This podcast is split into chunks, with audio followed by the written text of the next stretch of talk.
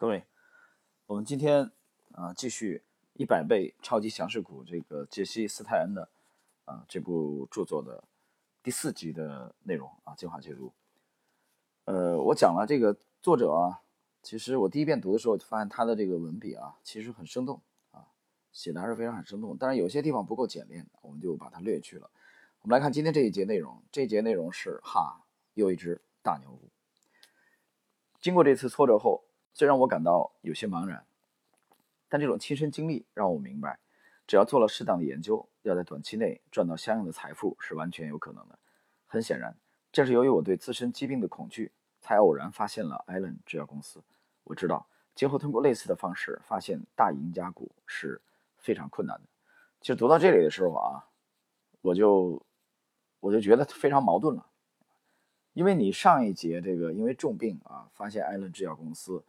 的时候，他自己写的很清楚啊，说他这个因为啊，由于这这这几个月的生病啊，重病期间，突然之间产生了第六感，对吧？我讲了，就像那个广西这个呃这个桂平县的那个落地的秀才一样啊，高烧了几天啊，忽然之间啊蒙这个上帝的召唤，后来就创立了那个那个那个啊。那个学说，然后一八五一年，呃，发起了这个风暴，直到后来定都南京。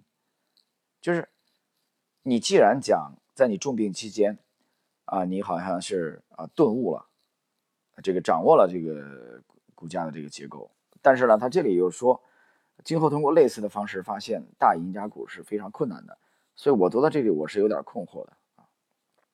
那我只能理解为他说。啊，通过这个啊疾病的呃，通过对疾病的这个研究琢磨啊，通过基本分析的方式，发现大赢家股是比较困难。我只能这样理解了，否则你说不通嘛。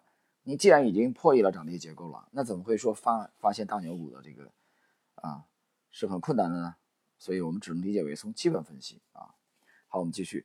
鉴于我的三次生物科技科技股投资经历均失败告终，我决定将关注点转移到其他风险。更小的行业，呃，解释一下，这里作者的意思啊，其实就是他觉得生物科技啊这个行业太难把握，啊，他干了三次都失败了，所以他准备换一个行业啊，考虑考虑。这时，一个令我彻夜难眠的问题摆在了我面前：到底有没有一种让我们可以提前找出超级赢家股的可靠方法呢？浅尝成功的滋味后，我的内心燃起一股激情，这股激情将一直持续到我生命终结的那一天。从艾伦制药公司的打击中恢复后，找出发现下一只大牛股的方法，成为我唯一的使命。我终于找到了生命存在的意义。从那时起，我要尽自己所能做一个最优秀的投资者。我要超越所有人。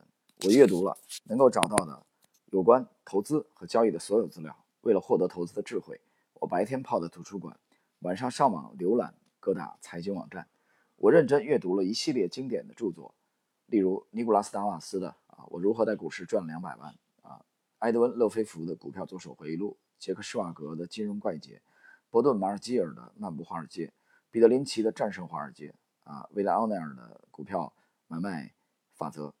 那么，作者这里罗列了啊一些这个经典啊大师的经典著作啊，说他现在开始这个阅读啊，想发现下一只大牛股。所以他是非常的勤奋，投入了这个阅读和学习当中。我们继续，几年以前，我在南非开普敦参加环球航海游学计划期间，偶然读到了安东尼·罗宾的《激发无限潜能》一书。呃，该书的主要内容是，人类具有神奇的模仿能力。罗宾声称，为了在生活的某各个方面获得成功，你必须模仿别人做的最好的方面。这就要求我们必须找出自己圈子中那些最成功的人士。并以他们为榜样，铸造属于自己的辉煌。我决定接受罗宾的建议，开始寻找市场中最优秀的交易者。说的更具体一点，我打算找到那些啊精通奥奈尔投资原则的人。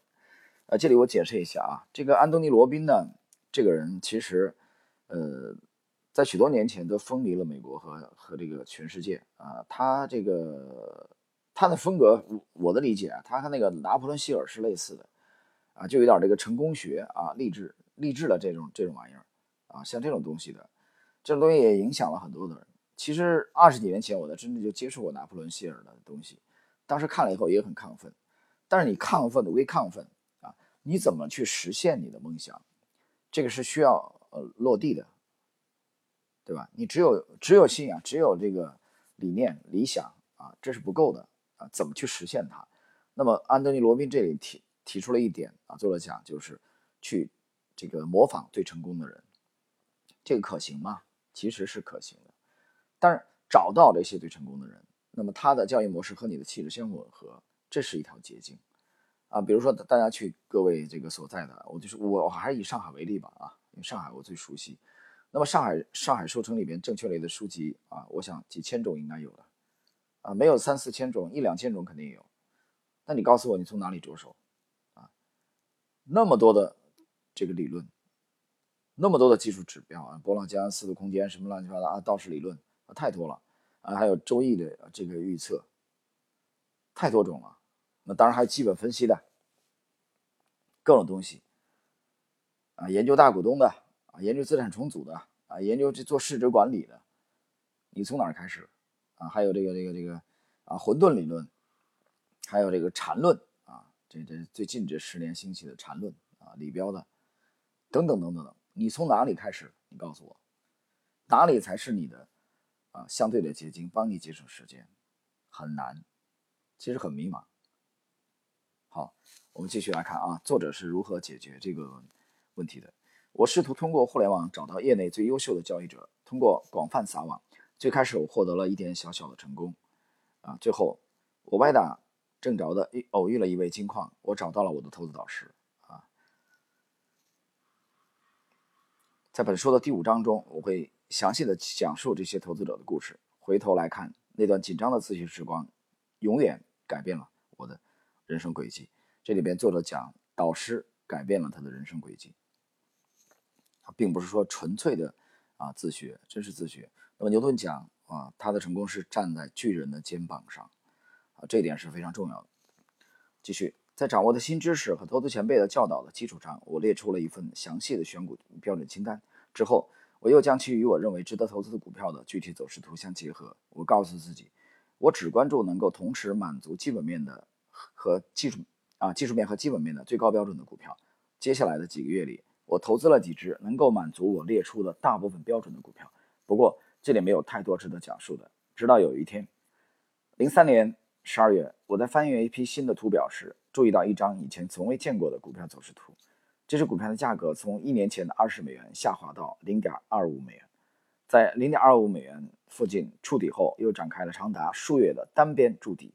之后，一旦突破底部，立刻暴涨至零点七五美元，并且在在该价位横盘整理了几周。随后，股价进一步上涨到一点五美元，并在此价位复制了前一阶段的走势，最终在此价格上下维持了一段时间。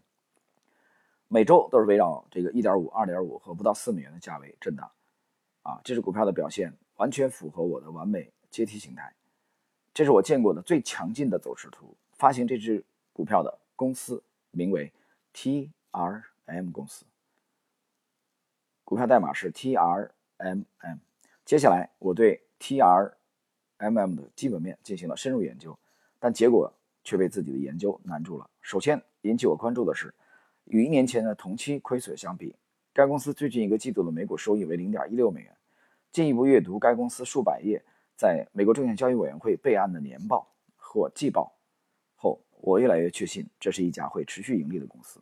我的预测是，从第二或第三季度开始，该公司的季度每股收益将达到零点三美元。但更让我震惊的是，实际上该公司的每位高管都在公开市场上回购自己的股票，而且股价还在上涨。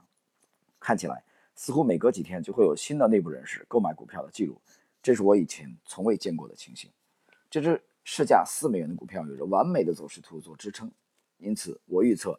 在接下来几个季度内，美股股价有可能达到二十四到三十六美元。我的研究到此为止。在接下来两周里，我分批买入了该公司的股票。我十分看好它的风险回报比，因此在买入时没有任何担忧和犹豫。我对这家位于俄勒冈州波特兰市生产 ATM 机和复印机的公司充满了期待，认为它必将成为一匹引起市场轰动的黑马。当其股价攀升至五美元的门槛后，我的信心进一步增强了。于是，我开启了保证金交易。大家注意啊，这里作者开始上杠杆了啊，加杠杆。后来的两份收益报告证明了我最初的判断是正确的。接下来两个季度，TRM 公司公布的每股收益分别为零点二美元和零点三一美元。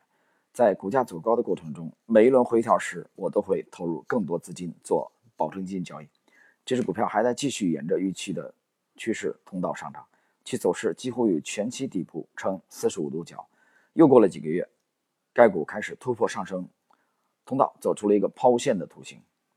一举将股价拉高到二十七美元之上，于是，在七个多月的时间里，我的初始账户资金从四万六千美元涨至超过呃八十万美元，这是对我自学和研究的最大回报。正如人们所预料的那样，该股票抛物线式的上涨让投资者陷入了疯狂状态。虽然股价已经达到了目标价位，但我的总体感觉是这家公司未来的前景只会更好。雅虎留言板上的。一致共识是，该公司股票几个月后将会涨至六十美元。那时，投资者的情绪绝对可以用欢呼雀跃来形容，每天都好似一场欢乐的派对。今天，我对目标价位、股市狂喜情绪和抛物线走势有了更加深刻的理解。没有人比我更加清楚疯狂的抛物线走势后紧跟着什么。然而，那时的我对这些概念几乎一无所知，只知道用一张挂着灿烂。灿烂笑容的脸去迎接一波波兴奋与激动的情绪狂潮。当这只股票突破二十七美元后，我就飞到洛杉矶与家人团聚去了。你可以想象，TRMM 经历了如此疯狂的上涨后，我完全处于一种极度兴奋的状态。在这种情况下，没有什么比来一个度赌城假期更合适的了。二零零四年五月十七日，假期的第二天。我醒来时看到 TRMM 被大量抛售，股价狂跌。之前是垂直上行，现在却是场面同样壮观的崩盘，是下挫。这情形像极了过去老拉斯维加斯酒店的经营状况啊！拉斯维加斯是世界著名的这个赌城啊，世界三大赌城是拉斯维加斯啊，还有这个澳门的这个普京。呃，这个普京这个赌场就是澳门的赌王何鸿燊的，另外一个就是呃蒙特卡洛。我们继续，我坐在酒店房间里，被这巨大的打击震懵了，只好被迫以不利的价格平掉了大部分头寸。由于我使用杠杆不当，我账户中的八十万美元在一天时间里就只剩下可怜的啊十五万美元了。职业生涯遭遇如此大的挫折。完全毁掉了我剩下的假期。如果你还记得那场与市场先生之间的比赛的话，此刻在与市场先生的正常竞争中，比分是零比六。随着职业生涯的累积，我所操作的投资组合的飙升幅度也是一次高过一次。但不幸的是，随后到来的崩盘规模也越来越壮观。尽管又经历了一次损失，此时的我也对哪些股票会带来最大的回报有了更加直接。的了解，更重要的是，我对自己的投资能力有了十足信心。和过去一样，我再次选择远离市场，用了几周时间反思和重新部署。我深深的知道，我一定会振作起来，再次踏上我的复仇之旅。呃，那么今天的内容其实很简短啊，作者讲了他对 TRMM 这家公司的啊操作的完整的经历，花了大概七个月的时间啊，很爽，从四万六千美元把市值做到了八十万美元，然后。呃，在他的亢奋、狂野、爽的很嗨的过程中，突然之间啊，眨眼之间暴跌到了市值十五万美元。那么这里面有几点大家注意：第一个，他加杠杆了啊，他用了保证金啊。那美股呢和我们的这个 A 股有区别啊，A 股有涨跌停板百分之十，港股、美股都没有啊，都没有。作者在这个时候，大家可以看到他的交易状态啊，他不是一种专业的状态，他的整个的操作还是。大起大落，波动幅度很大，啊，就它控制力比较弱，这是这是这是每一位新手啊进入这股市交易的时候，其实都会遇到的问题，或者说你的这个体系不成熟的时候，都会存在这个问题，啊，这里边有对涨跌结构的这个认识的问题，有对这个资金管理啊情绪的控制的问题啊，包括止盈等等等等，它是一个综合的呃素质的体现。但是从现在为止，作者啊很谦虚啊，因为他虽然我觉我觉得还是盈利的嘛，你本金只有四万六嘛，那现在这个啊就是止盈的话十五万，只是他心里的落差太大了。你从从八十万暴跌到啊缩水到十五万美元，这个这个差距太大了啊，所以让他自己呃开始反省，呃下一步怎么样可以做得更好。好了，朋友们，今天的内容很简短啊，在第四集的精华解读，我们呃回放了作者操作 TRMM 这家股股票的整个的过程啊，希望对你的操作能有所启发。好，我们今天就到这里。